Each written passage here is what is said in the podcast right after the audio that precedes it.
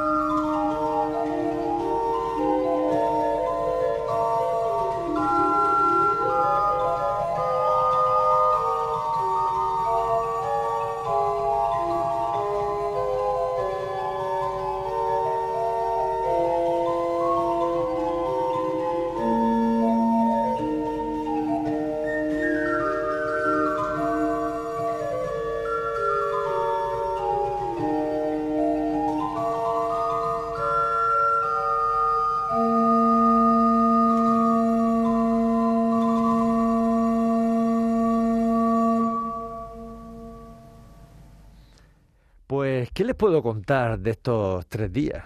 Pues básicamente lo mucho, lo mucho que uno puede aprender viendo tocar a, un, alguien que sabe, que sabe mucho. Porque por suerte o por desdicha, el alumno de órgano que estaba encargado de, encargado de venir y pasar las páginas no apareció. Claro, y el bueno del señor Cera necesitaba un pasapágina para ir tocando y que le pasara las páginas. Pablo pues, hacía mucho que dejó el conservatorio, estudió con trabajo y bajo eléctrico antes de dedicarse al sonido, estudió en Granada, un FP3. Claro, él se declaró palomica blanca. Este no es mi trabajo, se lo dijo literalmente y en inglés. Lo entendió el otro, entonces me miró a mí y dice, mm", y claro, yo me hice el remolón por lo justo para pues, mantenerme digno, pero bueno, me duró tres segundos la dignidad, ¿no? Porque claro, eh, me di cuenta, o yo le he pasado las páginas a este buen hombre o el disco no se grababa. Así que, al leer a primera vista, música para órgano del siglo XVI-XVII, o sea, una juerga loca. Pero salió. En la historia fue que salió. Y hay que decir, para mi lor y gloria, que solo me llevé dos broncas, eso sí, bien merecidas. Pero me llevé también muchas, pero muchas miradas que denotaban demasiado está haciendo colega, porque de la que te ha caído encima. Y es que fue así, fue esto hay que tiene que salir sí o sí. Otra enseñanza muy importante que me eché a la saca fue el concepto de tempo en el Renacimiento todavía se tenía la idea del tactus, del barroco, del, barroco, hasta el barroco y el Renacimiento la idea del tactus del, de la Edad Media. No se marcaba el 4x4, 3x4 como ahora. Pero este hombre me enseñó lo que era el tempo en mayúsculas. Me explico. En ocasiones, mm, durante una grabación se debe parar en mitad de una pieza por diversas causas amén de la anterior descrita por la torpeza de aquí del, que le habla del pasapágina. Por ejemplo, un Madrid-Barça. Marca el Madrid, pues eso que denota, un petardo, alguien tira un petardo, un mascle, un cohete, lo que sea. Eso quiere decir que tenemos que borrar esa parte que se ha grabado. Pero a lo mejor hemos grabado tres minutos que se ha quedado muy bien, justo, pues entonces ¿qué se hace? Se graba a partir de ese, de ese segundo o puede pasar un coche con el tubo de escape suelto, lo que ocurre.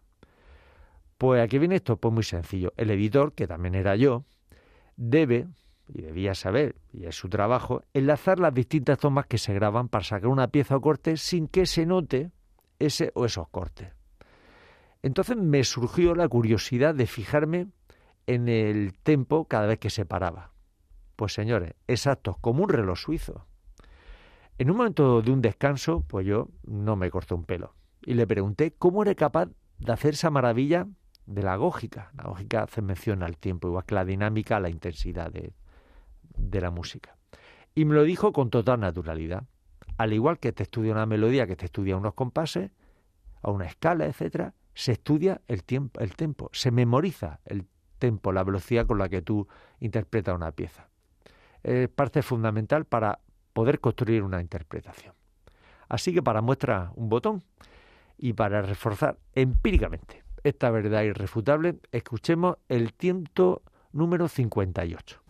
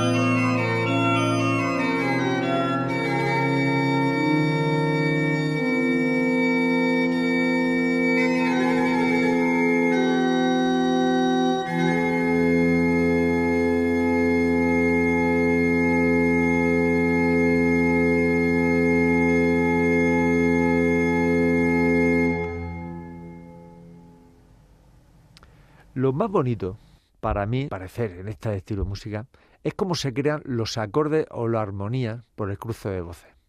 No olviden que en esta época, en rojo, fosforito, entre comillas, no existía la armonía. Es decir, no había una lectura vertical de la música. Y las escalas eran algo que estaba a punto de llegar.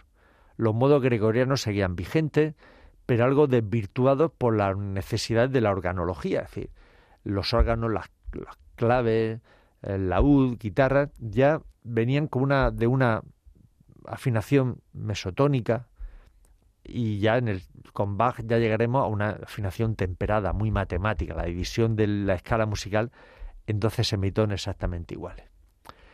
Pues este viraje o proceso de cambio nos lleva a pensar en ocasiones, ¿se ha equivocado de nota eh, el intérprete o el órgano está desafinado, escordato, que se dice en italiano, que lo diría Francesco Sera?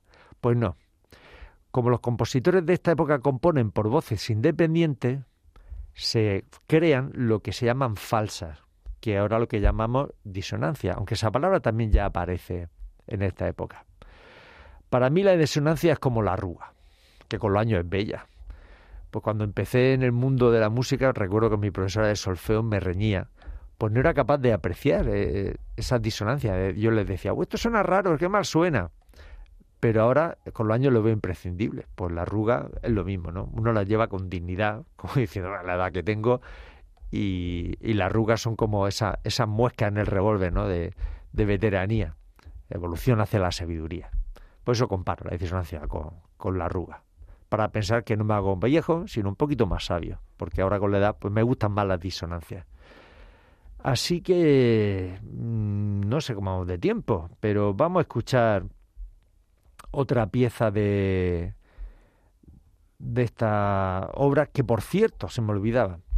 Correa de Araujo, solo nos queda un libro que se llama Facultad Orgánica, que es de donde vienen todos estos tientos, que un tiento no deja de ser una pieza, una pieza de estudio, son estudios, es, como un, un método de aprendizaje es lo que no ha quedado de, de Correa de Araujo.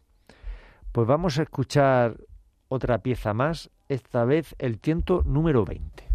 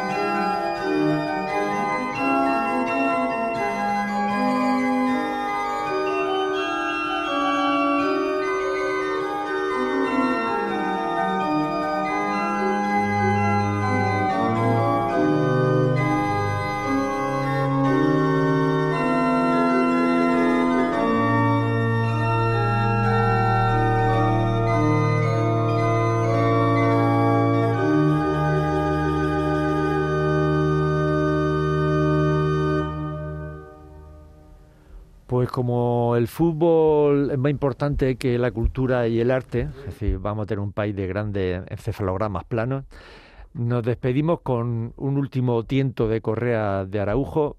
Haré otro programa de él para contar su vida y milagros, que, ¡buah! Venuda vida yo este hombre.